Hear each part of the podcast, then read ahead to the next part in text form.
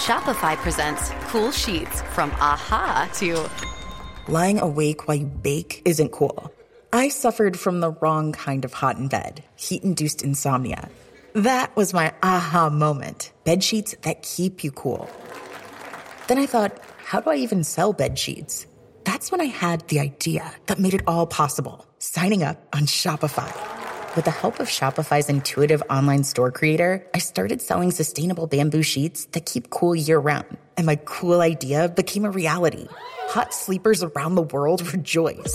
Shopify makes it simple to keep your cool while starting and growing your business. Start selling with Shopify today and join the commerce platform powering millions of businesses worldwide. From aha to anything is possible. This is Possibility, powered by Shopify. Start selling online today. Sign up for a free trial at shopify.com slash free 23. Shopify.com slash free 23. CJMD 96.9 Lévis. Les seuls à vous parler en journée, les week-ends. La bulle immobilière, présentée par Airfortin.com. Airfortin.com achète des blocs, des maisons et des terrains partout au Québec. Allez maintenant sur Airfortin.com. Yes. Lui, il va l'acheter ton bloc. Airfortin.com. Yes. 3, 2, 1. Ready for takeoff. Let's go! La bulle, la bulle immobilière. Chaque semaine, on parle de divers sujets pour vous tenir bien informés sur tout ce qui touche l'immobilier. Des experts, des discussions, des questions et des réponses. Avec votre animateur, Jeff Morin, courtier immobilier commercial et multilogement. Et Sylvie Bougie, avocate en droit des affaires. Pour le meilleur show en immobilier sur la rive sud et sur la rive nord. Un contenu détaillé. C'est là que ça commence. La bulle immobilière. On vous en apprend pour vrai sur l'immobilier. 969 FM.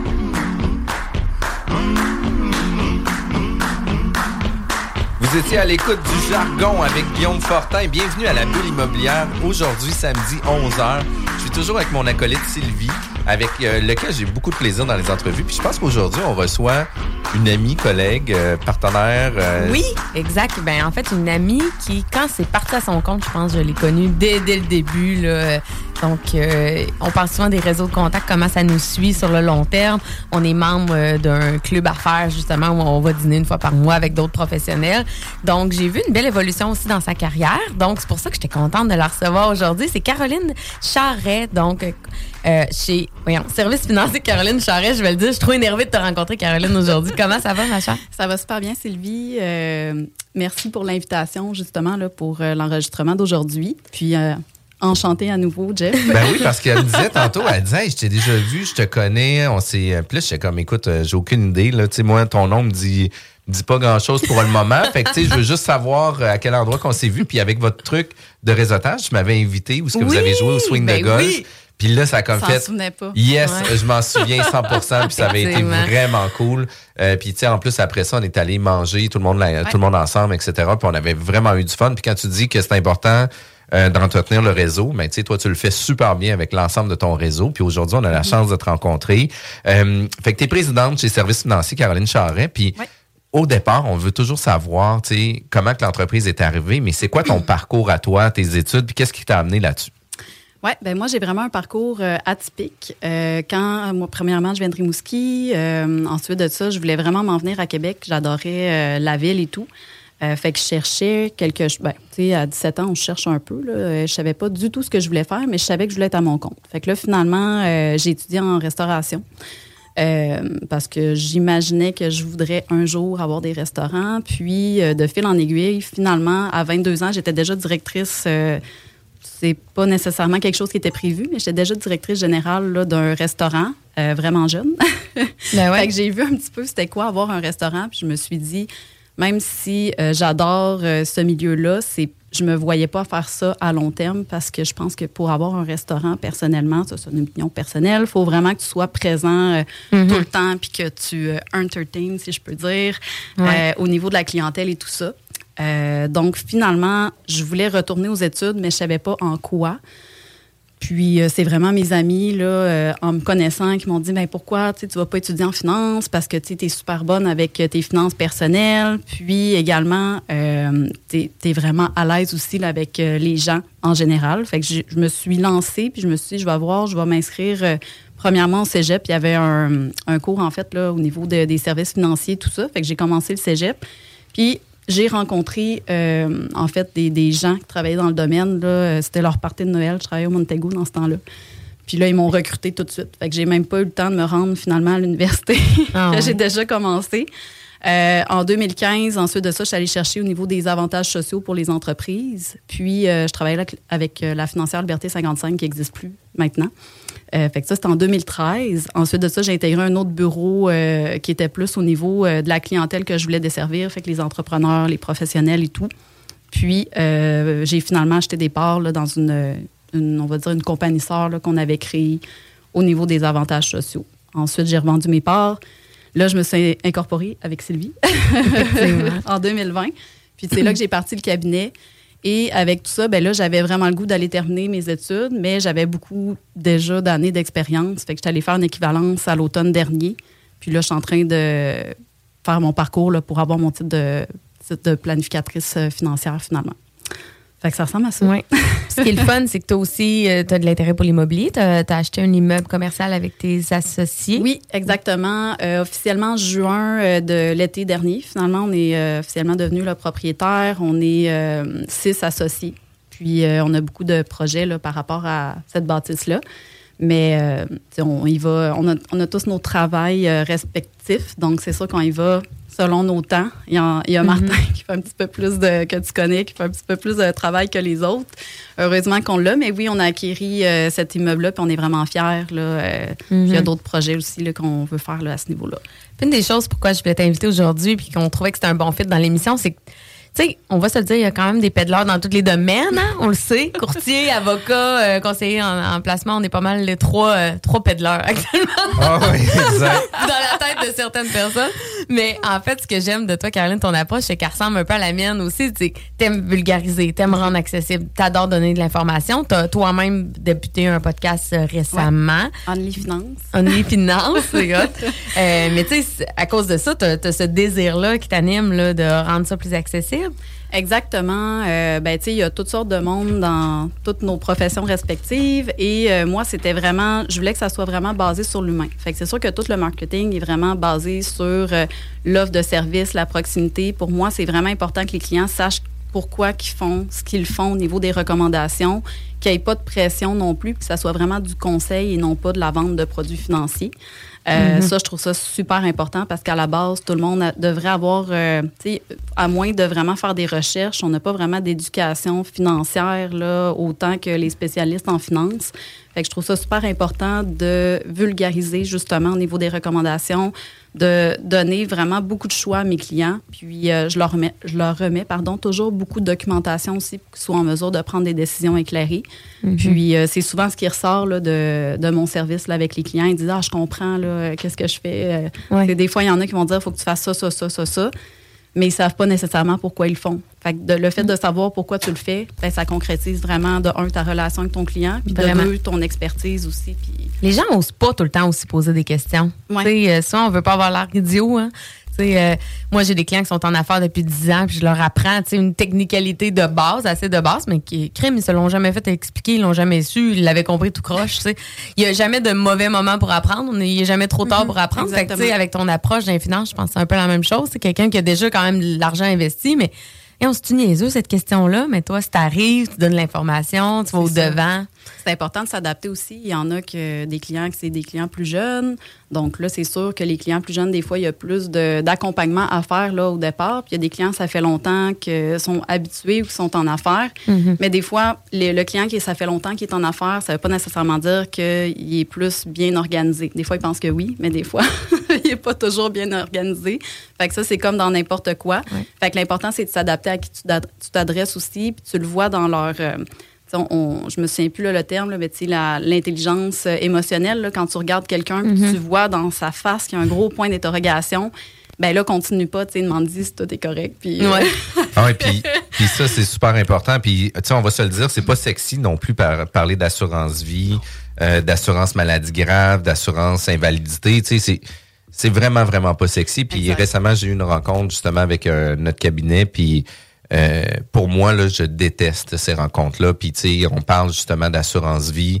Puis là, j'étais avec ma blonde sur le Zoom. Puis là, je dis, tu sais, Van, euh, tu penses mourir à quel âge? Puis là, tu sais, elle fait comme moi. fait que là, le, le conseiller, il file mal sur ma question que je, pose- je pose à ma blonde, puis tout ça. Puis, tu sais, bien qu'à un moment donné, c'est toujours un peu plus... euh, c'est complexe. Il y a plusieurs... Y a, tu sais, il y a tellement d'offres dans l'assurance vie, invalidité, maladie, maladie grave, qu'on sait pas lequel choisir, lequel s'adapte pour nous vraiment. Euh, ça devient un, un beau free-fall quand on est tout seul puis qu'on connaît pas ça. Puis, tu sais, tu dis des gens qui sont plus initiés, il y en a d'autres qui le sont moins. Puis, moi, je suis en affaires depuis vraiment longtemps. Puis les assurances, ça me pue au nez. Je, déteste ça. Je veux rien savoir. Je veux même pas savoir comment ça marche. Euh, ça m'intéresse pas. Sauf que c'est un J'ai mal... jamais eu un client qui me dit hey, je tripe tellement sur cette rencontre d'assurance. Ah ouais, 100% 100% Puis tu sais, au-delà de ça, qu'est-ce que je trouve qui est encore plus dur, c'est euh, de s'assurer que le produit qu'on va prendre va répondre 100% à nos besoins actuels, nos besoins futurs aussi. Parce que tu sais, moi, j'ai toujours l'impression que nos assurances, on est toujours assurés pour euh, qu'est-ce qui nous arrive pas, puis qu'est-ce Ouais. qui nous arrive, ben il y a toujours des limitations qui disent ah ben non finalement, tu sais ça je peux pas te payer, ah ben non finalement ça je peux pas te payer, etc. Fait que j'ai toujours trouvé ça très dur. Puis toi t'es capable de bien le vulgariser, t'es capable de bien le mentionner euh, à tes clients comment ça fonctionne, etc. Fait que ça vient donner un, un effet de confiance beaucoup plus grand aussi là. Exactement. C'est sûr que des fois, je donne tellement d'informations que là, le client, il sait plus quoi faire. Il devient étourdi, ouais. décision. Mais tu sais, je préfère euh, le faire de cette façon-là, qu'ils me disent un jour, euh, dans 5, 10, 15 ans, Hey, euh, j'ai parlé à mon chum de gars, puis lui, il a tel produit, comment ça, tu m'as pas parlé de ce produit-là? Puis ça se peut que s'en souvienne pas que j'en ai parlé aussi, mais au moins, tu sais, on écrit tout. Fait que ça se peut que je dise, ben non, c'est pas vrai, tu sais, je t'en avais parlé, puis tu avais décidé de pas prendre ça parce que telle, telle raison à ce moment-là. Tu sais, on évolue aussi là, dans notre vie financière et dans notre vie en général. Fait que ça se Ben peut que les décisions initiales qu'on avait prises, euh, justement, initialement, ben, que ça soit plus nécessairement les décisions qu'on aurait prises euh, maintenant, là, à ce jour. Fait que c'est important de rencontrer son planificateur financier aussi pour s'assurer que c'est toujours optimal à sa situation. là. Puis tu sais de faire des rencontres plus qu'une fois euh, une fois aux 15 ans là, tu sais c'est quand même important d'avoir des discussions euh, régulières avec eux. Puis au-delà de ça, c'est une des choses que moi je me suis rendu compte, c'est que c'est des points de contact qui n'ont pas été faits assez régulièrement, qui faisaient en sorte qu'on perdait le fil, qu'on avait des situations personnelles qui changeaient. Tu sais, un nouvel enfant, il y avait l'acquisition d'un nouveau bâtiment commercial, une nouvelle société, etc. C'est des choses qui sont importantes euh, à assurer. Puis c'est pas juste non plus une assurance pour les biens, mais tu sais une assurance pour nos actionnaires aussi, là, nos partenaires d'affaires, les gens avec qui qu'on a des conventions. Euh, c'est important qu'on soit bien protégés, eux envers nous, mais nous envers eux aussi. Puis souvent c'est délaissé de côté, souvent c'est des choses qui sont pas discutées. Euh, fait que c'est des points qui sont vraiment importants. Puis quand que la convention se crée, tu sais, il devrait avoir les clauses d'assurance qui sont incluses dans la convention pour s'assurer que tout le monde soit là. là. Normalement, les, les clauses sont toujours là quand je vois des conventions. Le problème, c'est que ça ne pas suit pas appliquées. chez le conseiller ou chez le planificateur financier. Fait que là, c'est le fun que ça soit écrit dans la convention, mais souvent, c'est même obligatoire d'avoir une assurance vie ou une assurance invalidité.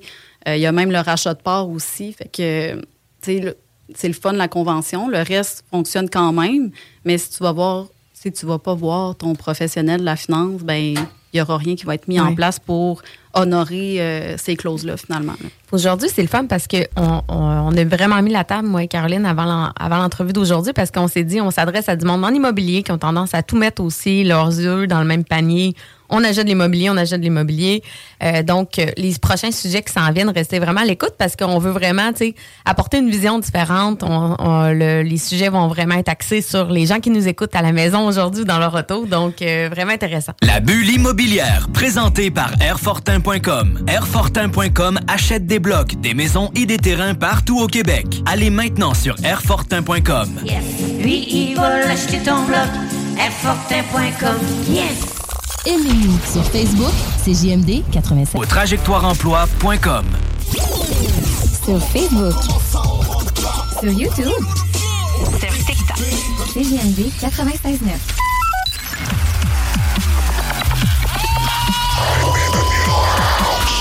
La bulle immobilière au 96.9 Alternative Radio.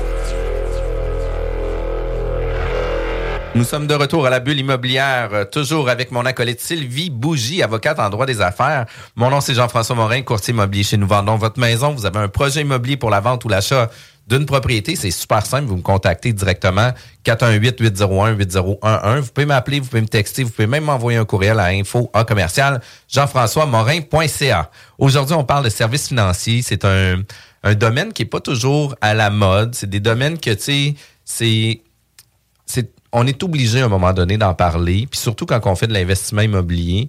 Euh, sauf que c'est pas un, domaine qui est chic, chic, chic ou ce qu'on dit crime euh, aujourd'hui. Aujourd'hui, c'est ce qu'on fait, on va regarder, etc. Quand on parle de placement, de planification, de fiscalité long terme, ça devient vraiment intéressant. Mais quand on parle de mort, c'est toujours moins le fun aussi un peu euh, par rapport à tout ça. On est avec Caroline Charret, présidente des services financiers. Euh, Caroline Charret, merci d'être avec nous. Puis, dans le fond, une des choses que tu parlais, c'était de diversifier nos actifs sur euh, ou nos placements par rapport à nos mm-hmm. différentes stratégies. De quelle façon, toi, tu abordes ces sujets-là avec tes clients? Bien, en fait, euh, si on retourne aux bases de la planification financière, parce que je comprends euh, pourquoi les gens veulent absolument investir dans l'immobilier, moi-même, je le suis. Donc, euh, ça, c'est la première des choses. Mais si on y va vraiment au niveau de la base de la planification financière, nous, notre rôle, c'est vraiment, en fait, de s'assurer de protéger pardon, les actifs du client, puis euh, s'assurer qu'il y a une croissance de ses actifs en même temps. Mhm. Fait que tout part de là, en fait, là, au niveau de la planification financière. Fait que si on parle juste de placement, parce que, tu sais, l'immobilier, c'est un placement, la bourse, c'est un placement, tout est un placement, là, au niveau des actifs. Bien, quelqu'un, par exemple, qui investit juste dans l'immobilier, mais c'est comme s'il y avait une seule catégorie d'actifs. Je pense que ça date pas d'hier qu'on parlait justement de ne pas mettre tous nos œufs dans le même panier. Petite parenthèse, ça ne veut pas dire d'avoir des placements en caisse, à la banque, puis chez BMO. Ça veut juste dire de diversifier euh, à l'interne. Ça, j'appelle ça éparpillé. Donc, euh, ceci étant dit, en fait, euh, c'est moi, je trouve ça super important de diversifier justement euh, c'est comme si la portion des, réels placements, on va dire, mettons, les fonds mutuels, euh, je rentrerai pas dans les fonds distincts là, pour aujourd'hui, mais les fonds qu'on connaît là, euh, réguliers, ben, c'est comme si c'était notre partie défensive de notre planification financière, puis notre partie immobilière, finalement, mais c'est comme notre partie agressive. Parce que quand on investit dans l'immobilier, c'est comme si on avait acheté une seule action, puis qu'on avait tout mis notre argent dans cette action-là oui, c'est profitable depuis des années. C'est vrai que c'est un bon placement. Puis nous, quand on fait euh, justement un plan financier, bien, on en prend compte dans les actifs. Là, bien évidemment, on n'est pas euh, contre euh, l'immobilier. mais c'est important justement d'avoir d'autres types d'actifs pour s'assurer que peu importe la situation future, parce qu'on n'a jamais de contrôle sur ce qui va se passer dans le futur au niveau financier, mais qu'on a des options de disponibles aussi. Donc, euh, en s'assurant de diversifier au niveau de nos actifs, bien, ça nous assure que peu importe la situation financière future dans laquelle on va se trouver, qui est complètement inconnue à ce jour, on va avoir des options possibles pour le faire. Fait que c'est comme si quelqu'un arrivait à sa retraite, par exemple, puis qui avait prévu de vendre tous ses immeubles. Ben là, en fait, euh, disons qu'on est dans une récession, que les taux d'intérêt sont vraiment élevés, puis que là, mhm. plus personne veut acheter, ben là, c'est sûr qu'il n'y aura pas la liquidité qu'il avait prévue nécessairement. il peut continuer à faire ses locations et tout ça, mais c'est sûr que son plan de retraite va être différent là, à ce moment-là. Tandis que s'il avait prévu notamment des REER, des CELI et tout, ben, il, aurait, il pourrait utiliser ces actifs-là en attendant de pouvoir profiter du bon timing, de vente. Ben oui, exactement. Puis tu sais, on parle des taux d'intérêt aussi. Puis tu sais, on parle toujours des années 80. Les taux ont monté de 5-7% à 20-22 mm-hmm. Puis tu sais, c'est plus dommageable un 20-22% de l'époque de 1980 versus un 5,5-6% aujourd'hui? ben, la réalité, c'est que le 20% de l'époque représentait peut-être un un 30-35 de ratio d'endettement sur ton revenu mm-hmm. versus que maintenant, euh, le 5,5-6% ça représente un 40-45 puis presque 50% de ton revenu. Fait que le 5,5% avec la valeur de la propriété, les paiements mensuels mm-hmm. que ça prend versus le revenu moyen, ben ça fait en sorte qu'on vient s'égorger beaucoup plus à 5,5% versus dans les années 80 qui est à 20 mm-hmm. Fait que, tu sais, des fois, ça vient briser mm-hmm. un peu qu'est-ce que les gens pensent par rapport à ça aussi. Oui, parce que quand les taux d'intérêt ont commencé à augmenter, il y a beaucoup de personnes qui ont soulevé ce commentaire de 20% dans le temps de mes parents. Mm-hmm. Euh, mais effectivement, moi, j'ai pas fait l'exercice, mais j'ai vu plusieurs collègues de l'industrie faire l'exercice, puis c'est pas du tout la même chose, le côté ratio euh, de ce côté-là. Euh, puis les placements pourraient aussi être utilisés comme stratégie financière pour réduire les impôts, par exemple. Fait que ça, euh, si on, va laisser de côté le CELI parce que ça, c'est un autre véhicule de placement, mais si on parle juste de REER ou de RRI, le RRI, c'est un régime euh, de retraite, ben, voyons, un régime de retraite individuel, pardon, parce qu'il y a plein de termes, là. Euh, en fait, ça, c'est uniquement pour des propriétaires d'entreprise. Fait que c'est un réel fonds de pension. C'est des actuaires qui mettent ça en place. Il faudrait faire une capsule complète sur leur RRI. Mais c'est super avantageux. Ça te crée un espace REER plus élevé que le REER individuel. Puis c'est à l'intérieur de ta compagnie. Fait que ça pourrait être à l'intérieur d'une compagnie immobilière. Puis ça réduirait les impôts de l'entreprise aussi en même temps. Ça, c'est comme les grandes lignes. là. mais il y a quand même des stratégies intéressantes. euh, Il faut avoir beaucoup d'employés pour mettre ça en place? non, ou- euh, les médecins le font. Euh, Ah, ouais. Aussi, les professionnels, euh, aussitôt, en fait, que tu as une compagnie, que tu faut Idéalement, c'est 40 ans et plus, là, mais il y en a qui le mettent en place avant parce que c'est là, au niveau de l'actuariat, des calculs actuariels, en fait, que l'écart entre le REER et le RRI va se créer. Fait que si on a beaucoup de liquidités, par exemple, dans notre compagnie de gestion immobilière, mettons, ben on pourrait tout mettre cet argent-là dans ce... Ben, pas tout, là, mais on pourrait mettre ce qu'on a le droit dans ce produit-là. Puis on se créerait même un- un- la même chose qu'un qu'un fonds de pension à prestations déterminées, en fait. Ça vaut quand même la peine. C'est quelque chose qui vaut vraiment la peine. Par contre, les investisseurs qui ont beaucoup de liquidités, la réalité, c'est qu'ils vont vouloir l'investir pour acheter un nouvel immeuble aussi. Exact. Par contre, c'est toujours bien de prévoir un certain montant de ça pour pouvoir l'appliquer. Mhm. Mais tu sais, comme on dit, c'est parce que de tout mettre en immobilier, mais c'est qui qu'on a eu? On a eu un invité là, qui l'a dit que pour euh, tu sais, vendre, euh, présenter son dossier à la banque, il se gardait tout le temps des placements. Exact. Aussi, parce que c'est- liquide, là. C'est Oui. liquide, l'immobilier, c'est pas liquide, là. Ben, c'est pas pour rien. C'est parce que tout le monde dans l'industrie financière, si on veut, va considérer ça comme euh, un risque qu'ils peuvent pas nécessairement se fier parce qu'on ne sait pas qu'est-ce que ça va être dans le futur. Fait que ça prend des liquidités. euh, les banques aiment beaucoup ça, sais, normalement. Ouais, c'est ça. Donc, il faut décider qu'est-ce qu'on fait avec ces liquidités-là, mais moi, je pense que c'est hyper intéressant. Puis, tu sais, on a parlé du cas de la retraite, mais le décès, le décès, on, on l'a dit tantôt, là, tu sais, on a déconné en disant on prévoit une date. On s'entend qu'il n'y a pas de date. Là. Il y a un entrepreneur qui décède demain matin. Ouais. Il va avoir de l'impôt à payer. Tu sais, Oui. euh, on ne peut pas éviter le décès et les impôts, puis les deux arrivent en même temps dans le cas d'un décès. Donc, euh, on est présumé avoir disposé de l'ensemble de ses biens à juste valeur marchande. Euh, donc, euh, ça peut vraiment mettre euh, tu t'en La succession en péril, en péril, parce que là, elle a de l'impôt à payer, elle a des actifs qui sont pas qui liquides. sont pas liquides. Donc, euh, Exactement. Euh, il y a deux scénarios, en fait. Un, un scénario que je vais dire euh, défavorable, puis un scénario favorable. Fait qu'admettons qu'on ne. On voulait pas vendre nos immeubles, là, puis peu importe que ce soit à la retraite ou pas, mais le but, c'était pas des ventes, disons. On n'a pas prévu, euh, par exemple, une assurance vie. On n'a pas de placement non plus, puis on a juste de l'immobilier. Mettons que c'est ça la situation. On décède demain. Ben, peut-être qu'on voulait dans notre testament que notre succession, on l'a peut-être fait le testament, puis on voulait peut-être que la succession hérite de ces immeubles-là, mais comme c'est pas une résidence principale, c'est des résidences secondaires, ben c'est sûr qu'il y a un impôt payable par rapport au gain en capital qu'on a fait à l'achat versus la vente, puis on sait que l'immobilier augmente toujours d'année en année à cause notamment de plusieurs facteurs et de l'inflation. Donc, euh, on décède, qu'est-ce qui arrive? Ben, même si la succession veut garder les immeubles, il y a une facture d'impôt à payer là, sur ce gain en capital-là. On ne peut pas s'en sauver. Il n'y a aucune façon de se sauver de ça. Euh, fait qu'il faut qu'il la paye, puis c'est pas, euh, pas ben, nécessairement facile toujours de se faire financer. Puis ça ne veut pas dire qu'on on a la capacité de se faire financer en tant que succession. Ça dépend de notre, situa- notre situation financière. Fait qu'est-ce c'est ça, exact. Parce que l'immeuble peut avoir une très grande valeur. Par contre, si tu n'as pas de revenus, euh, ils ne pourront pas s'attacher à rien. Fait que c'est sûr qu'ils ne paieront pas de l'argent sur une valeur d'un immeuble si la capacité de remboursement n'est pas là non plus. ouais. Exact. Puis en plus, on s'entend qu'on est dans un contexte de succession, que la personne a bien d'autres choses à gérer, qu'elle connaît pas l'immeuble, il faut qu'elle fouille dans ses papiers. Euh, c'est payer pas combien, combien ça vaut, comment c'est géré. C'est, il y a déjà aussi plein de choses à gérer que tu peux-tu vraiment prendre le temps d'aller à la banque pour faire financer ton impôt. Puis tu sais, après ça, c'est à cause que c'est des, c'est des papiers qui sont pas chez vous. C'est dans le sens qu'il faut que tu trouves à quel endroit ils sont aussi ces papiers-là. Fait que ça l'amène une couche de difficulté quand même pas mal plus élevée aussi. Là. C'est ça, exactement.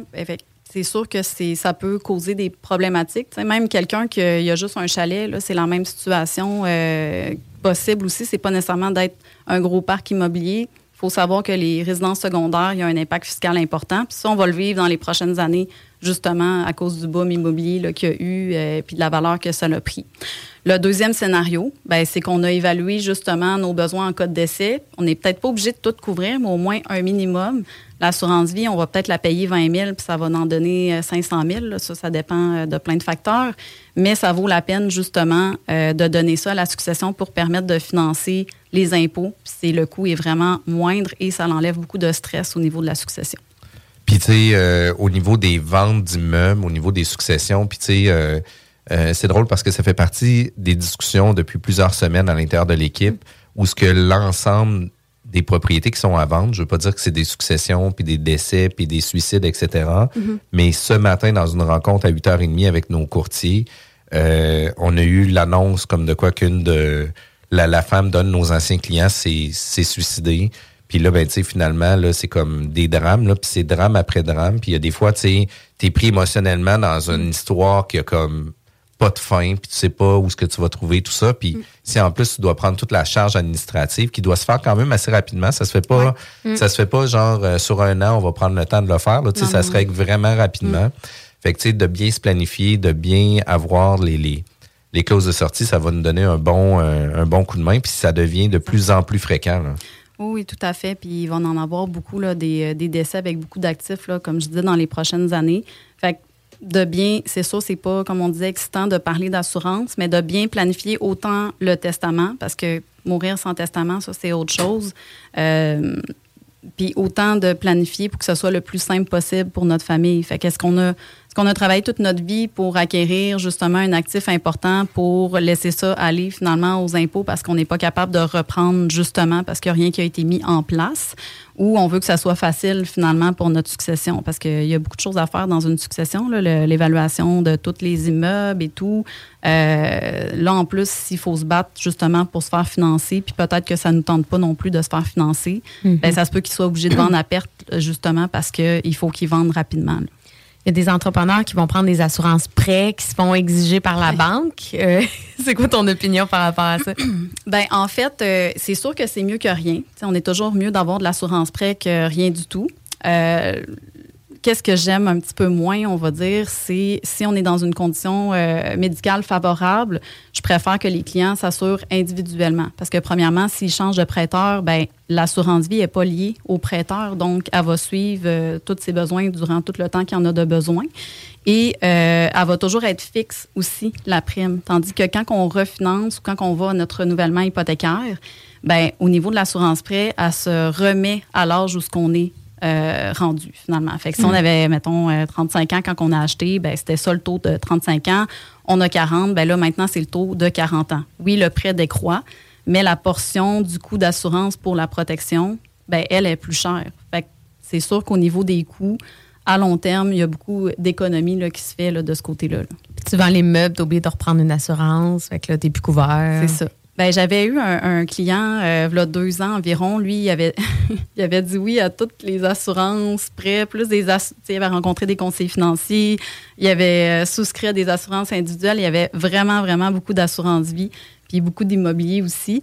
Euh, fait que là, on a toutes englober ses besoins dans une ou deux assurances, une assurance temporaire pour ses besoins temporaires, puis une assurance permanente, puis ça coûte moins cher aussi que qu'est-ce que ça coûtait. Puis en plus, son coût il est fixe, était quand même rendu à 50 quelques années. 50 ans, c'est encore jeune dans une vie relativement, mais pour l'assureur, les primes sont quand même mhm. assez élevées. Là. Ben ouais. C'est fou pareil, hein? Beaucoup de gens qui se, qui se questionnent juste pas, puis comme on le disait, c'est pas un sujet qui, qui est tant le fun à parler. Fait que la banque prend une assurance prêt, OK, je te signe ça, j'ai pas rencontré personne d'autre. C'est ça. Ah, puis tu sais, en même temps, c'est à cause qu'on va faire un one-stop shop, puis on va tout faire à la même place. C'est souvent ça qui se passe aussi. Mm. Puis, tu sais, un autre point qu'on. Mm. sais, on a parlé beaucoup de décès, on a parlé de, mm-hmm. testament, on a parlé un peu de retraite, mais il y a la maladie aussi qui peut arriver, puis il y a des mm-hmm. maladies graves qui peuvent arriver aussi. Puis tu sais, il y, a des programmes qui existent qui sont vraiment intéressants au mm-hmm. niveau de la maladie grave, qui fait en sorte que tu peux avoir tes primes qui sont payées par ton entreprise, mais que tu peux bénéficier des gains ou de, du paiement de la prime au personnel sans nécessairement avoir d'imposition à payer. J'aimerais ça que tu puisses nous en parler un peu plus. tu as fait un bon départ. ah ouais, ouais. Euh, dans le fond, fait que je l'ai compris. Oui, c'est ça. fait qu'en fait, euh, au niveau de l'assurance contre les maladies graves, ben en fait, euh, c'est le même principe pour la mettre en place. Il faut être en bonne santé, puis il faut faire une demande d'assurance selon les besoins. quand on fait des demandes d'assurance, il faut toujours qu'il y ait quand même une justification pourquoi qu'on fait la demande. Mais c'est quand même assez simple quand on, respecte les actifs du client. Fait que ça, c'est la première étape. Ensuite de ça, on met en place le produit. Euh, et euh, normalement, je, ben, j'ai un avocat des fois référer. Mais là, Sylvie, tu m'as dit que tu en faisais aussi. Oui. euh, c'est important, dans le fond, de faire une convention de partage de primes. Parce qu'en fait, ce qu'on fait, c'est une assurance contre les maladies graves qui, euh, il y a une prime annuelle, mais il y a aussi un avenant. Un avenant, c'est comme une option que tu ajoutes là, à ton contrat qui euh, permet de récupérer les primes à 100 Dans certains, euh, certains assureurs, il y en a beaucoup qui le font. Euh, donc, à ce moment-là, c'est quoi la stratégie? Ben, c'est de se faire une convention de partage de primes. entre la société et l'individu. exactement, entre la société puis l'individu, mais euh, l'assurance maladie grave est détenue par la compagnie payeur et bénéficiaire. Fait que nous, mettons que moi, je suis l'assuré seulement si je souscris, puis tout le contrôle est par ma compagnie euh, de gestion ou idéalement de gestion. Euh, ensuite de ça, on fait la convention dans 15 ans, puisque du 15 ans, 20 ans, on choisit le remboursement de prime, mais le plus populaire, c'est dans 15 ans. Ben, il faut s'être euh, soit imposé sur l'avenant de remboursement de prime de façon personnelle ou il faut l'avoir payé à part. mais tu sais, c'est une petite option plus euh, petite au niveau de la prime que la prime totale, on va dire. Et au moment où ce qu'on atteint notre 15e année, ben là, on peut faire euh, la demande de rachat. Donc, à ce moment-là, on peut percevoir 100% des primes payées par la compagnie mais de façon personnelle. Fait que ça peut être des options pour euh, sauver de l'impôt, finalement. Souvent, c'est des couvertures qui coûtent quand même assez cher. Fait qu'après 15 ans, on peut parler d'un bon montant qu'on récupère là, dans nos mains. Exactement. C'est quand on fait l'évaluation au niveau de ce besoin d'assurance-là, bon, il va aussi avec la capacité euh, de paiement du client, puis on s'assure qu'on ne met pas tout dans l'assurance maladie grave non plus, qu'il reste d'autres mm-hmm. justement d'autres liquidités pour diversifier ses autres actifs. Fait que ça peut être un paiement, euh, n'importe quel paiement que c'est, ça va être la même stratégie. Fait que si tu veux récupérer plus, ben tu prends une plus grosse prime finalement. puis c'est quand même intéressant parce que oui, tu n'as pas fait de rendement sur cet argent-là que ta compagnie a placé, mais tu tu t'es payé une protection, tu t'es payé l'assurance maladie grave. On en parlait, hein, c'est ça que les clients collectent plus. Quoi, deux, deux, tiers de... Euh, on parle au niveau statistique que c'est presque deux personnes sur trois qui vont avoir une, une maladie grave au courant de leur vie. Euh, moi, personnellement. Deux personnes sur trois vont avoir une maladie grave. Une maladie grave, c'est le cancer. Puis, tu sais, ouais, c'est ça. Euh, définition, c'est quoi une maladie grave? euh, ben, la base du contrat, c'est toujours cancer cardiovasculaire puis cérébrovasculaire. Après ça, tu peux rajouter euh, jusqu'à 26, 28 maladies. Là. Il y a de la perte d'autonomie, brûlure grave. Il y a ça va au-delà un peu de la maladie grave, là, mais il y a vraiment beaucoup de couverture là, qui est disponible là, en termes de couverture. Puis y a-tu beaucoup d'exclusions, par exemple le, cancer, mais tu n'as pas le droit d'avoir ce cancer-là? Ça dépend de l'assureur. Il faut connaître euh, en fait les produits d'assurance là, pour euh, choisir euh, la, bonne assurance si on veut de ce côté-là. Mais c'est sûr que le cancer, par exemple, ça c'est pour tous les assureurs. Si j'ai un grain de beauté que je peux faire enlever à l'intérieur d'un jour, mais qui est cancérigène, ça va pas payer là, parce que c'est pas c'est pas un danger pour la vie, dans le fond, euh, de ce côté-là. Mais les exclusions sont euh, vraiment raisonnables au niveau des assureurs que moi j'utilise. Euh, puis personnellement, sur là, ça va faire 11 ans que je suis dans le domaine, c'est l'assurance que j'ai eu le plus de réclamations. C'est pas des gens de 50, 60 ans, là, mes clients, là, c'est des gens de 30, 40 ans, là, majoritairement. Quand même, hein, quand hein. même. Hein? Oui. Fait que tu sais, tu as une protection pendant 15 ans si t'arrive quelque chose. Tu peux aussi la garder. oui, en compte après 15 ans, non, je l'aime, cette protection-là, je la garde. Puis le remboursement continue de, se cumuler. En plus. Oui, c'est vraiment cool. Fait que moi, moi j'en ai une, une, maladie grave comme ça. Puis c'est ça, je, je l'ai mis dans ma catégorie. Là, j'ai un bilan financier. Puis je l'ai mis autant dans ma catégorie placement parce que je considère que moi, c'est 3000 annuels que ça me coûte. Fait que mm-hmm. ce 3000 là, je peux le récupérer un jour. C'est comme volet placement, puis j'ai en plus une assurance maladie grave qui me couvre. Fait moi, je trouve que c'est vraiment un produit que tout ben, entrepreneur devrait avoir parce que, tu sais, j'ai le cancer demain matin, là, je peux plus travailler, là. Mm-hmm. Tu sais, je suis pas invalide. Je suis pas, invalide au sens de ma, mon assurance invalidité. Je suis pas décédée, évidemment, mais crime, tu veux-tu pas stresser sur euh, l'argent, puis tu sais, euh, pendant que t'es malade, puis t'es en entraînement. tu sais? Parce que c'est pas toutes les maladies graves qui entraînent une invalidité automatiquement, mais Mhm. ça peut affecter ta business, euh, ton travail euh, de façon parce qu'on ne sait pas c'est quoi qu'on va avoir comme maladie grave. Ben là. donc euh, ça peut être un gros impact, ça peut être un petit impact. Mais mettons que j'ai payé au bout de ça 25 000 puis ça m'en donne 300 000 On s'entend que c'est un méchant beau rendement. Là. Pareil, si on parle de rendement. Puis au niveau de ton remboursement de prime, si tu es au taux euh, d'imposition maximum, maximum au niveau personnel, puis que tu aurais retiré cet argent-là de ta compagnie, tu aurais payé la totale pour le retirer. Fait que tu es gagnant dans tous les, Exact. Les scénarios possibles qui peuvent arriver. T'espères de pas réclamer, mais quand même. Puis, tu sais, une des choses que tu avais mentionné aussi, c'était je donne une prime annuelle de 3000 pièces par année. Tu n'es pas obligé de te casser non plus à donner 3000 pièces par Non, mois non Non, plus. ça peut là. être Tu 1000 sais, c'est piastres, ça comme- peut être Ouais. 500 piastres, euh, tu sais, c'est- Mm. Tout, est, tout Mm. peut se faire au niveau du budget. Là. Ouais, c'est ça, je disais que c'était cher, mais tout est relatif, puis ça dépend de chaque situation, j'imagine aussi, mais. euh, Puis, tu sais, Il y en a, la- c'est des 20 000. ouais, c'est ça. Puis, tu sais, l'avantage, l'avantage que tu as aussi avec ça, c'est que tu viens faire un placement. Tu sais, par exemple, on dit 1000 pièces par année sur 15 ans, ben, tu sais, 15 000 que tu vas avoir placé. La réalité, c'est que ta corpo va peut-être en avoir payé 12 000, puis toi, au perso, tu vas en avoir payé 3 000. Mais après le 15 ans, tu vas pouvoir retirer le 15 000 pièces qui te revient au perso sans impôt. Fait que, tu sais, Exact. au final, il en vaut 30 000, cet argent-là aussi. C'est ça. Ben, quand on fait, euh, c'est pas moi qui fais les illustrations, là, je laisse ça aux spécialistes. Fait que quand je demande de faire l'illustration pour le client, justement, on sort tout l'aspect fiscal de qu'est-ce qu'il récupère aussi, là, bien évidemment, pour qu'il voit l'avantage en plus de la couverture. Là. Tu sais, ce produit-là, quand c'est sorti, je me souviens, euh, ben, je sais pas c'est quelle année, mais moi, j'ai commencé à faire des conventions dès le début. Puis c'était ça, c'était comme les gens que je rencontrais, c'était quasiment c'est trop beau pour être vrai. Les autorités fiscales vont peut-être challenger. Il faut vraiment avoir des conventions, justement, Ouais, pour bien se important. protéger. C'est super important. Mais on, force est de constater que ça continue, ça marche. Les autorités fiscales sont pas embarquées là-dedans. Donc, c'est toujours un bon moment d'en prendre. Puis on s'entend que les autorités fiscales reviendront jamais sur le passé. non. Logiquement, non. D'habitude, une loi rentre en vigueur pour le futur. Fait Exact. ça vaut encore la peine, là, je trouve, de, de prendre ce produit-là. là. Oui, puis ça prend de plus en plus de popa- popularité. Là, 10 ans, quand j'en parlais, t'es comme, ah, la maladie grave, j'ai déjà une assurance invalidité, une assurance vie. Pourquoi? C'est comme un, un luxe. Même moi, je croyais ça. Puis à un moment donné, euh, on dirait que j'en ai pris pour moi, j'en ai repris l'année passée. Puis là, je me dis, OK, là, j'en ai assez d'assurance.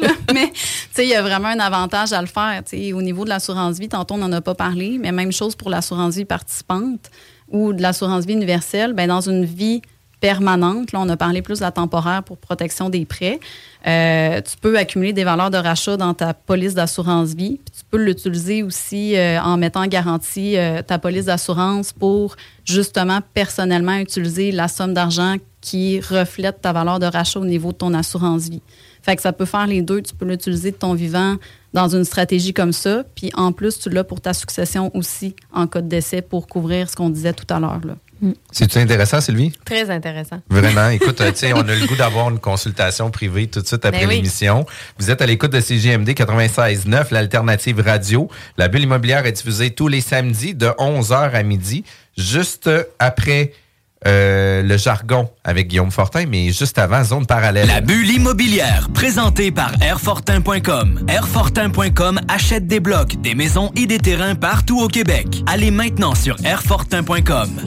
Lui, il va l'acheter ton bloc. Point com. CJMD 96.9. De retour à la bulle immobilière.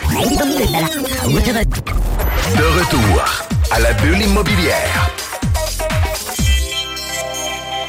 Vous êtes à l'écoute de la bulle immobilière avec Jean-François Morin et Sylvie Bougie.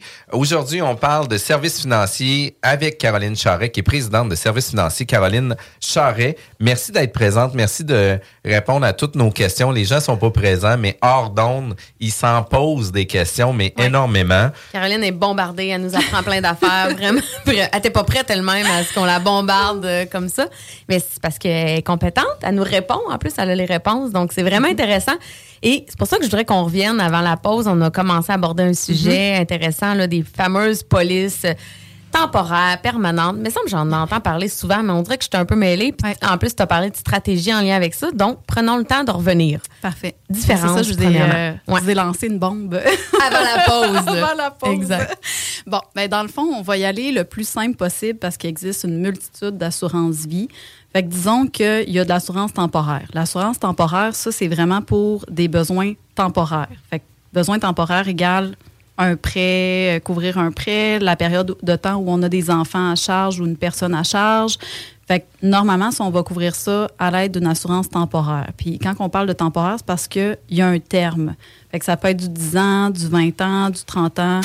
Il y, a, il y a même du T100, que ça serait comme une assurance vie permanente déguisée, mais on rentrera pas là-dedans pour Mhm. aujourd'hui. Euh, dans de l'assurance permanente, en fait, c'est vraiment uniquement une couverture d'assurance. Fait que tu payes puis tu perds tout ce que tu as mis dans le produit si tu n'as pas réclamé finalement. Fait que c'est vraiment un au cas où. L'assurance permanente, elle, ça, c'est toute ta vie que tu la gardes. Fait que toutes les assurances permanentes, sauf celle que je viens de dire, là, la T100 puis tout ça, normalement, on appelle ça des vies entières. Il y a plusieurs termes en plus pour être plus facile pour les gens. fait qu'ils ont tous une valeur de rachat de base. Une valeur de rachat, ben, ça dit valeur de rachat. Donc, si je rachète parce que mon assurance vie m'appartient, si je rachète mon assurance vie, il va avoir une valeur que je vais récupérer de ma police d'assurance. Fait que ça, c'est comme la base. Après ça, on embarque dans des assurances vie euh, euh, participantes ou des assurances vie universelles. Moi, personnellement, je suis un petit peu moins à l'aise avec les vies universelles. C'était très populaire euh, il y a plusieurs années. Je vais vous expliquer quand même la base. Une assurance vie universelle, c'est que tu paies ton coût d'assurance permanente toujours. Là, là, je, je suis vraiment dans l'assurance permanente, je suis Mhm. plus dans l'assurance temporaire. Et euh, tu peux placer toi-même un montant d'argent.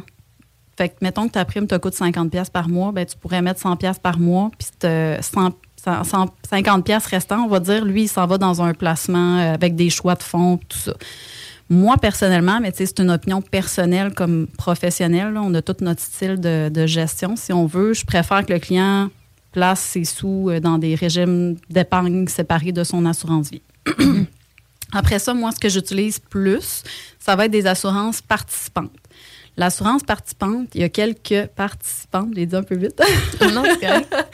Euh, en fait, il y a plusieurs compagnies d'assurance qui l'offrent. C'est vraiment, euh, j'ai ma valeur de rachat de base et j'accumule des dividendes à chaque année. Fait que c'est comme si j'achetais des actions de l'entreprise, dans le fond. Fait que, mettons que c'est euh, une compagnie euh, qui offre des. Je veux pas nommer n'importe quelle euh, compagnie pour pas faire du favoritisme, mais une compagnie qui offre de l'assurance vie permanente, euh, participante par, par contre, va offrir d'acheter des actions dans un certain sens. C'est la meilleure façon que je peux l'expliquer. Fait qu'à chaque année, elle va redonner des dividendes au contrat. C'est toujours injecté dans le contrat d'assurance au propriétaire. Fait que la valeur de rachat, de rachat pardon, va être plus élevée qu'un contrat standard là, euh, de vie entière. C'est sûr qu'il y a un coût un petit peu plus élevé pour ça, mais ça fait un peu euh, effet boule de neige, puis c'est vraiment des placements ultra sécuritaires norma- normalement dans lesquels c'est investi. Fait qu'on profite de cette épargne-là. Quand on a, tantôt j'expliquais en fait qu'on pouvait l'avoir dans sa compagnie. Donc là, on peut avoir une assurance vie permanente participante dans sa compagnie. Bien, à ce moment-là, les valeurs de rachat, eux, pourraient être mis en garantie par une banque. Il y a plusieurs banques là, qui le font actuellement. Donc, euh, je m'en vais avec mon contrat d'assurance. Il faut l'avoir eu depuis plusieurs années pour que ça vale la peine. Ça l'a accumulé de la Ouais, valeur. c'est ça, exactement. C'est à long terme. Donc, je m'en vais voir la banque. J'ai dit, ben mettons, écoute, moi, j'ai 250 000 de valeur de rachat. Est-ce que je peux mettre mon contrat d'a- d'assurance vie en garantie? Puis toi, tu m'ouvres une marge de crédit, par exemple. Donc, ça, c'est une des façons de faire. Fait que là, on peut utiliser la marge de crédit comme bon nous semble. Et une marge de crédit, c'est pas un revenu. Puis là, pendant ce temps-là, notre assurance vie est toujours dans notre entreprise. là. Je décède, la banque paye, dans le fond, la dette. Fait que là, on réduit la dette de la marge de crédit à ce moment-là. Puis, il reste le capital assuré toujours plus élevé que la valeur de rachat. Donc, il reste l'argent pour la succession en plus. Fait qu'on a comme utilisé la valeur de rachat sans euh, toucher à notre police d'assurance, sans impôt non plus. On a- Il y a des intérêts qui se sont accumulés, puis on a profité de notre vivant, puis on peut en profiter de notre décès aussi. C'est sûr que là, à tous nos écouteurs, prenez pas ça, allez pas dire que c'est nécessairement appliqué à vous. Il faut vraiment que vous fassiez une évaluation pour savoir vos besoins puis si c'est une bonne stratégie pour vous. Ça, c'est vraiment important de le dire. Tu sais, il y a eu la hausse des taux d'intérêt, les gens ont de la misère à se financer, ils ont des mauvaises surprises, il faut qu'ils mettent des plus gros cash down. Ou j'ai une police de- qui a une valeur de rachat, je décide de prendre ça comme levier, ouvrir une marge avec ça. Ça peut être une solution hyper intéressante. Mhm. 100%. On parle pas si souvent, honnêtement. euh, On parle pas ça vraiment souvent. Merci d'avoir pris le temps de d'expliquer calmement. Et moi, je me- moi, j'ai une assurance vie temporaire, mais j'ai l'impression que c'est parce que ça coûtait moins cher. Oui. T'es jeune, t'as moins d'argent. ça, c'est renouvelable là, quand même. C'est Ouais, ça. Le ça, 10 c'est ans est Dépendamment si c'est un T10, justement, ben, mettons que tu l'as pris en 2015, mais en 2025, tu approcherais ton renouvellement.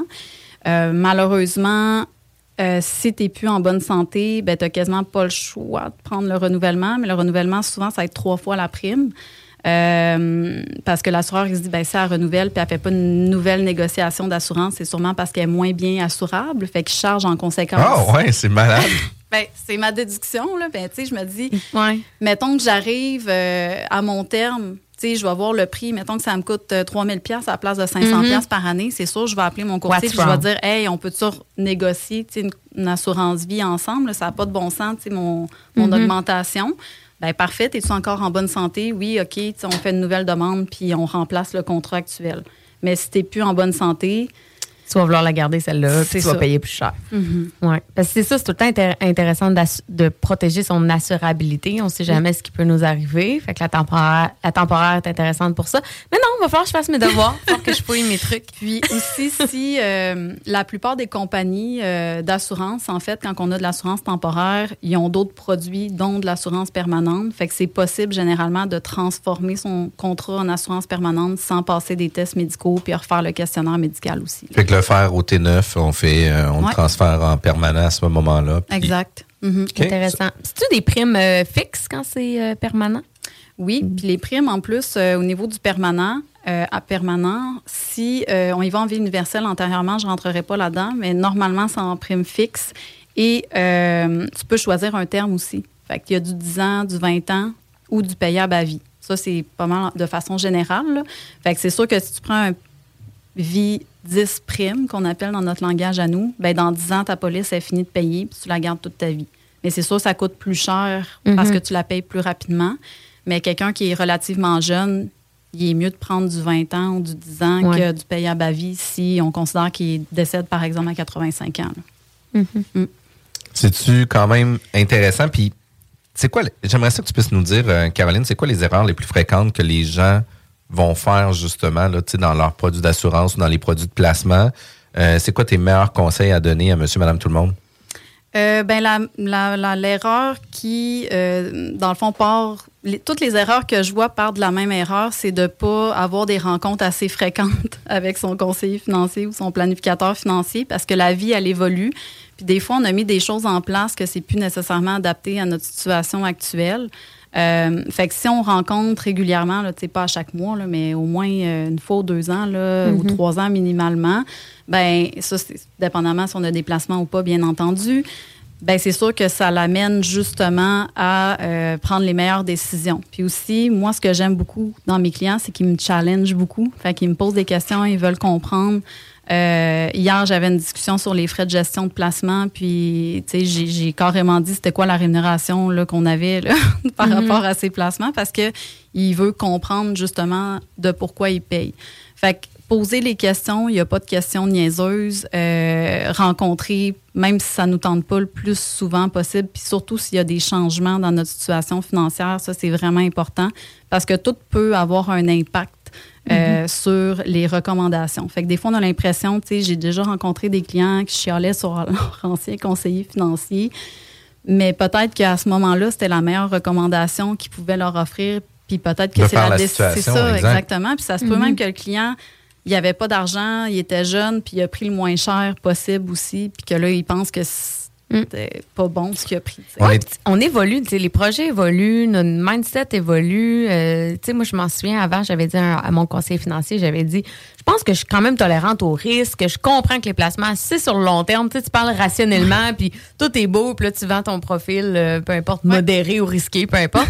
puis là, il est arrivé la COVID, gros crash, euh, je me remettais en question, est-ce que je chante tout, je chante pas tout, tu sais, je me suis vraiment remis en question, puis je me suis découvert moi-même. J'ai Ouais.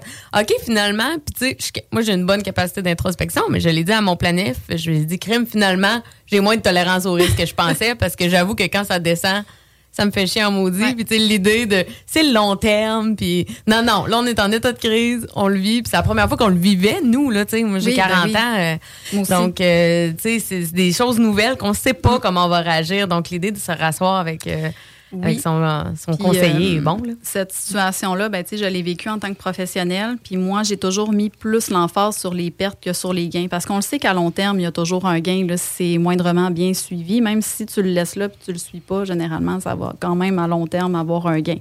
Mais euh, c'est vraiment important de passer du temps avec ses clients pour qu'ils comprennent, OK, mais si ça baisse de 30% puis que tu le ramènes à ses chiffres aussi. Mettons que tu as 100 000, puis là, tu es rendu à 70 000. Es-tu à l'aise? Puis tu vas être capable de dire, hey, je le laisse là parce que, ah, ça va remonter. Ça, c'est tough. Ah non, mais ça, c'est tough. Puis, tu sais, moi, c'est une des choses que. Tu sais, j'en ai des placements, mais c'est des placements que je check jamais, genre les rendements, puis je vais jamais voir qu'est-ce qu'il y en est. Puis, tu sais, une fois ou deux ans, peut-être que je vais regarder, voir qu'est-ce qu'il y en est, mais j'ai zéro intérêt à faire ça parce que euh, je vais dire, ah, Criff, c'est en train de monter, c'est excellent. Puis après ça, quand ça va baisser, ben là, je vais dire, ah non, c'est de la merde, esprit, nanana. fait que je préfère dire, j'en ai. Quand j'en ai de besoin pour des, des, des financements, etc., ben là, je vais, je vais chercher mon relevé pour savoir je suis rendu à combien. Puis, tu sais, je vais le checker une fois par année, finalement, là, parce qu'on va avoir une demande de financement une fois par année pour différents projets. Euh, mais, tu sais, je suis vraiment pas intéressé de le suivre euh, serré. Par contre, je suis tolérant au risque. Tu sais, Comme je disais tantôt, hors d'onde, ben, tu sais, moi, j'avais un placement de 100 000 que je savais même pas était où l'argent, était placé à quel endroit, etc. Puis, tu sais, ça a pris deux ans avant que je me dise, ah, ben, tu sais, je vais aller voir que ça a l'air finalement. Mais, tu sais, euh, c'est ça. Fait que chacun, Ouais. chacun sa tolérance aussi. Euh, Mais tu t'en rends compte, tu sais. euh, moi, honnêtement, mes placements, à un moment donné, je checkais tous les jours. là. J'ai comme un accès sur mon sel, puis à tout bout de champ, je me connectais. Puis, tu sais, quand c'était bon, je checkais tous les jours, c'était le fun. Mais quand c'est pas bon, c'est pas le fun. Je parlais à un de mes clients qui avait de l'argent dans les bitcoins, justement. Ouais. Puis à un moment donné, il m'a dit, moi, j'ai- c'est pas que ça allait pas bien, mais j'ai tout vendu, ça me stressait trop. Je checkais tous les jours. Fait que, tu sais, c'est ça, on apprend à se connaître aussi en tant Tu sais. C'est moi, euh, je, place moi-même mon argent, bien évidemment. Mhm. là. Mais tu sais, je pense que je le regarde aussi moi. Là. C'est, Mm. Je sais que j'ai, fait la bonne. Moi, j'appelle ça des recettes là, de portefeuille. C'est pas un terme qui existe pour vrai. Fait que je sais que je me suis fait Mm. une bonne recette, puis je suis comme, bagarre, ça va suivre. que- Qu'est-ce qu'il faut que ça suive? Puis anyway, c'est pour euh, le long terme. là. Puis tu sais, bien qu'à un moment donné aussi, c'est pas nécessairement toi qui va avoir le contrôle aussi du rendement, savoir si ça va augmenter puis descendre. Puis aujourd'hui, ça peut descendre, mais tu sais, pour les huit prochaines semaines, ça peut augmenter aussi. Fait que tu sais, faut en prendre puis faut en laisser aussi. J'ai trouvé le sujet vraiment intéressant. Pour vrai, c'est des rencontres qu'on doit avoir régulièrement avec nos conseillers. C'est des discussions qu'on doit avoir avec nos conjoints et conjointes, avec nos partenaires d'affaires, avec les conventions qu'on a, avec les actionnaires avec qui on est. Puis généralement, on va avoir plusieurs partenariats. Ça sera pas toujours avec les mêmes personnes qui va faire en sorte que un actionnaire va avoir une certaine réalité, que l'autre va avoir une certaine réalité aussi. Fait que tu sais, d'avoir le plan de match avec le conseiller, ça vient vraiment donner un bon euh, un bon clin d'œil par rapport à tout ça. Euh, Caroline, si jamais on veut avoir euh, tes coordonnées, on veut Oui. communiquer avec toi, de quelle façon qu'on peut le faire? Euh, on a des pages euh, services financiers Caroline Charret que les gens peuvent communiquer avec nous. On a notre site internet aussi www.sf pour services financiers cc.vip. Euh, puis sinon euh, 418 euh, 476 45 59, c'est rare que je m'appelle poste 100. Puis te suivre sur les réseaux sociaux, justement Oui. Instagram, je le dis en entrée de jeu, tu es très généreuse de conseils, tu Ouais. euh, publies beaucoup de, de contenu, là, capsules Exact. vidéo ou autre, là, donc euh, s'abonner. Euh, sur Instagram, c'est Caroline Charret. Euh, c'est services financiers Caroline Charret aussi, là, mais c'est quand même assez facile de trouver. euh, Ça vaut la peine de la Ouais. suivre. Hey, euh, souhaitez-moi bonne chance. Moi, ce soir, je suis finaliste euh, au FIDE-ID. Ah. Donc, c'est ce soir au manège militaire. On croise les doigts. J'espère être gagnant Wow! dans la catégorie. Un gros félicitations pour euh, ta nomination, puis je te souhaite la meilleure des chances pour ce soir. Merci tout le monde d'avoir été à l'écoute. On se voit samedi prochain. La bulle immobilière, présentée par Airfortin.com. Airfortin.com achète des blocs, des maisons et des terrains partout au Québec. Allez maintenant sur Airfortin.com. Yes. Lui, il va acheter ton bloc. Airfortin.com. Yes. 96.9. DoorDash présente Fête autrement. Célèbre les jours des fêtes passés en solo. Les couverts sortis. Des rigatoni pour une personne? Oh oui! Profite de la saison des soupers avec restrictions alimentaires. Le rôti au tofu. La baguette sans gluten. Passe aussi un beau jour du cadeau dernière minute. Les bouteilles de vin emballées. Les bombes de bain trouvées. Ah! Cette année, faites autrement avec DoorDash. Obtiens 25% de rabais sur ta prochaine commande. Des conditions s'appliquent. Économiser sur des trucs dont on a besoin. Des trucs pour se faire du bien. Des trucs qui vous font rêver. Pour le temps des fêtes sur Amazon. Des trucs à avec que vous soyez coquin ou bien sage. Des trucs pour votre grand-mère qui boit du champagne sur la plage. Des trucs qui vous rendent en santé. Des trucs trop gênants de nommer. Des trucs pour décorer votre foyer. Profitez des soldes avant les fêtes sur Amazon.